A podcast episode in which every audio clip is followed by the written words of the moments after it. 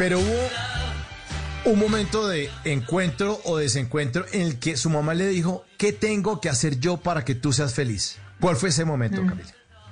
Pues eso todavía me da ganas de llorar. Yo no sé por qué yo no he podido como eh, centrarme en la, emoción, sino que siempre me dan ganas de llorar. Mm, ese fue el momento en el que yo tenía 19 años y por primera vez había encontrado a una persona que yo sentía que estaba sintiendo lo mismo que yo, porque yo desde los 9 años tenía clarísimo que, que a mí me gustaban las chicas y no los chicos, pero yo me quedé muy callada, sufrí mucho, mucho, cosas que yo creo que no, nunca le he contado ni que le contaré a nadie, pero sufrí muchísimo ese silencio y ese miedo y todo. Y cuando ya encontré a alguien, mi mamá empezó a ver que yo llegaba más tarde, que no estaba ya con mis amigos de la U, que me, que me había desconcentrado un poquito de mi cotidianidad. Y entonces ella se preocupó, pero me lo reclamó así como, ¿y tú por qué estás llegando tarde? ¿Qué te pasa? Y mi mamá no hacía eso, o sea, ella no me regañaba así. Entonces yo me senté y le dije, mami, la verdad es que desde que tengo tal edad me pasó esto, esto, esto, esto, y yo no paré de hablar. O sea, yo saqué, yo no me di cuenta, yo, eso no fue consciente. Y dije todo hasta que dije, y pues ahora tengo una novia y entonces solo quiero ser feliz. Y entonces ella se puso a llorar y entiendo perfecto su reacción. Después estaba un poco confundida porque, claro, ella de una familia muy católica, muy paisa, muy conservadora, y ella, hmm, ¿ahora qué hago? Y me dijo que ella no me entendía del todo lo que le trataba de decir porque por sus creencias y cómo había sido educada, pero que ella simplemente tenía una pregunta y la pregunta era qué tengo que hacer yo para que tú seas feliz. Entonces, Mauro, pues eso partió mi vida en dos, el de antes de que mi mamá me dijera eso y después, porque después, desde ese día yo tengo un letrero en la frente muy grande de colores fluorescentes que dice, mi mamá me ama, así que me importa un comino lo que tú pienses de mí. Claro. Claro. Mm. Eh, y, cuando, y cuando ella dijo que tengo que hacer yo para que tú seas feliz, ¿qué le respondió usted, Camila? Ah, yo fui súper práctica. ah, bueno, entonces lo que vamos a hacer es, de ahora en adelante, es que yo... Eso ah, hice. mira, ¿Sí?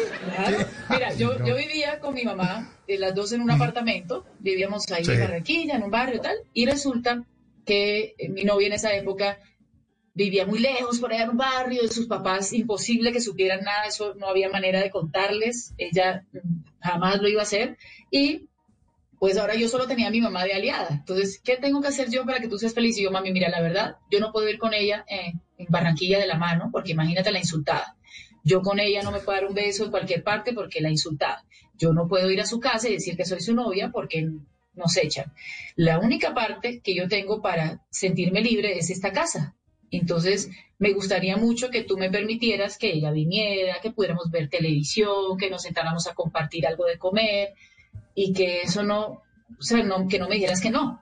Y me dijo, bueno, claro, no hay ningún problema. Y bueno, ahí fuimos poco a poco hasta que ya luego ella se fue a vivir a Medellín y yo me fui a vivir sola por primera vez. Y de eso fue ya, imagínate, desde hace mucho tiempo ya. Sí, pero, pero eh, además a eso toca sumarle el tema de la cultura eh, costeña, que no es que sea machista, sino que, sino que es que es normal montarla. O sea, uno hace cualquier vaina en la costa y ¡ay, mariquita! ¡Ay, Pero es, pero es más la mamá de gallo que, que, que en serio la homofobia. ¿O si es así? ¿Usted como Barranquilla sí, sí lo sienten? ¿Sí? Son, son dos cosas diferentes. La primera yo también digo así. O sea, yo me acuerdo una vez en el colegio que con una amiga íbamos por una un, un, paseo del colegio, de, de cualquier materia, ciencias, y entonces a conocer tal cosa. Y llevamos una grabadora. Y yo le dije a mi amiga, caminemos un minuto y grabémonos, a ver qué decimos. Y la conversación era, hey, qué bonito, marica.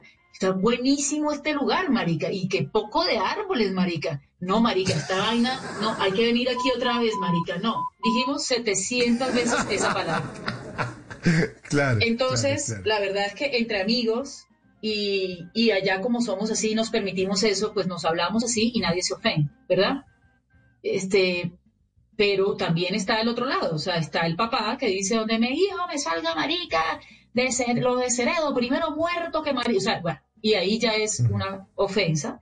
Y eso también existe, Mauro, pero yo no quiero como estigmatizar regiones, porque eso también es, me parece terrible. Yo conozco gente paisa muy homofóbica, conozco gente llanera muy homofóbica, conozco gente bogotana muy homofóbica, como conozco barranquilleros súper maravillosos, incluyentes, entonces yo de mi tierra no voy a hablar mal jamás, pero los barranquilleros nos damos esos permisos de hablarnos así y de hacernos un bullying que, sentimos que no es grave.